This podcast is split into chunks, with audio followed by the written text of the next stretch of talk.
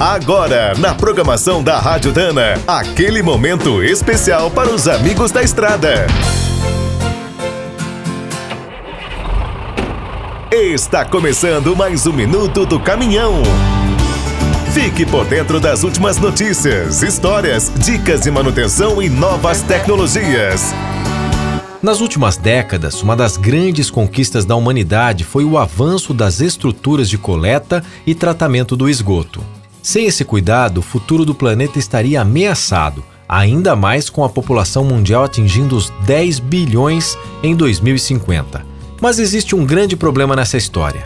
Como a sujeira não desaparece, o que fazer com tudo que é filtrado do esgoto?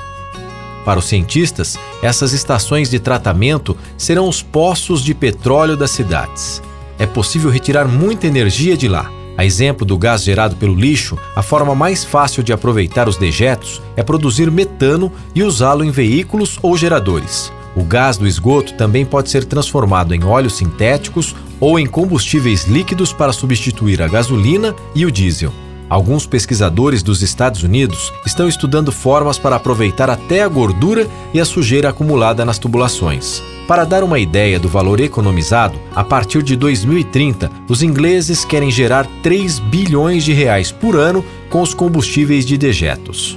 No Brasil, a Sabesp e a Scania acabaram de inaugurar a primeira usina de biometano de esgoto do país, na cidade paulista de Franca. Quer saber mais sobre o mundo dos pesados? Visite minutodocaminhão.com.br. Aqui todo dia tem novidade para você. O Minuto do Caminhão é um oferecimento de Spicer e Álvaros, a dupla imbatível em componentes de transmissão, suspensão e direção. Quem é do trecho já sabe, para ficar bem informado, a Rádio Dana é sempre a melhor sintonia.